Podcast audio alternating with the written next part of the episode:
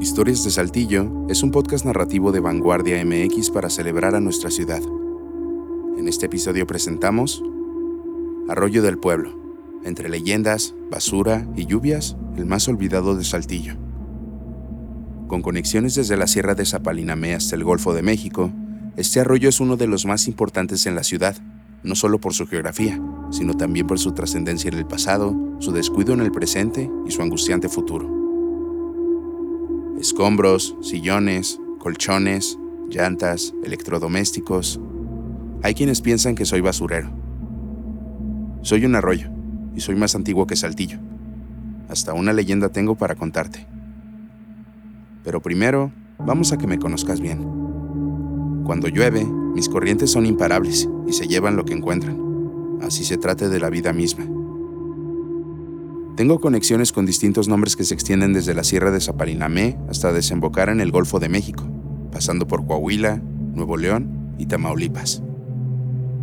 Como tal, Arroyo del Pueblo, me localizo al poniente de la capital coahuilense, cruzando todo el área metropolitana de sur a norte. Soy cercano a colonias como Álamos, El Progreso y Diana Laura Riojas.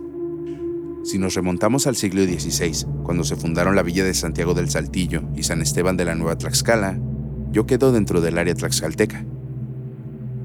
Gran parte de las tierras que me rodean fueron donadas en 1578 por Alberto del Canto a Juan Navarro, ambos fundadores de la villa.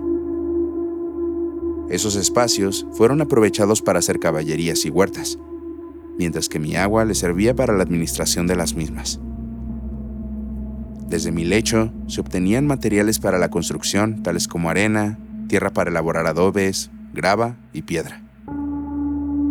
Cuando estuve en mi punto máximo, aún sin tanta invasión humana por ahí del siglo XX, en mí se dejaban ver peces como la gila modesta, una especie de sardina endémica de Saltillo. Hoy, qué lejanos se ven esos tiempos. Qué esperanzas encontrarme un pececillo vivo. Lo que sí les puedo mostrar son migrantes y personas en situación de calle habitando mis cauces, además de toneladas de basura. No exagero, sí son toneladas. Y lo peor es que no soy el único al que le ven la cara de relleno sanitario.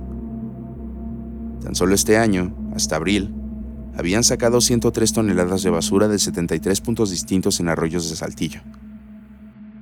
Eso le dijo a Vanguardia la Dirección de Medio Ambiente y Espacios Urbanos, y que entre los más afectados estamos Ojitos, la Tórtola, el Chiquillo, la Madre y yo.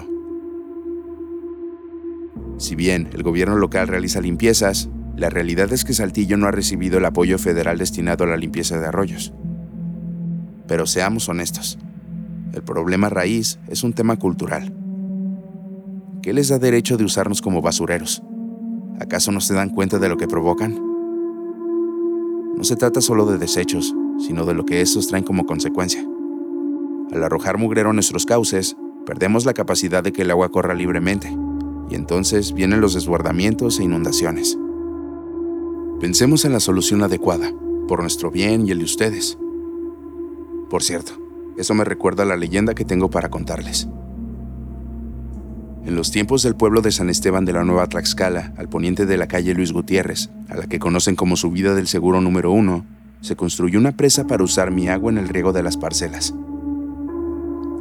Poco después de que la edificaron, la cortina de piedra no soportó la presión del líquido y se cayó. Uno de los encargados de la construcción dijo saber una solución para que eso no ocurriera de nuevo. Para fortalecer la cortina, se debía abrir un hueco en la base y colocar ahí un bebé recién nacido, acompañado de una ánfora llena de monedas.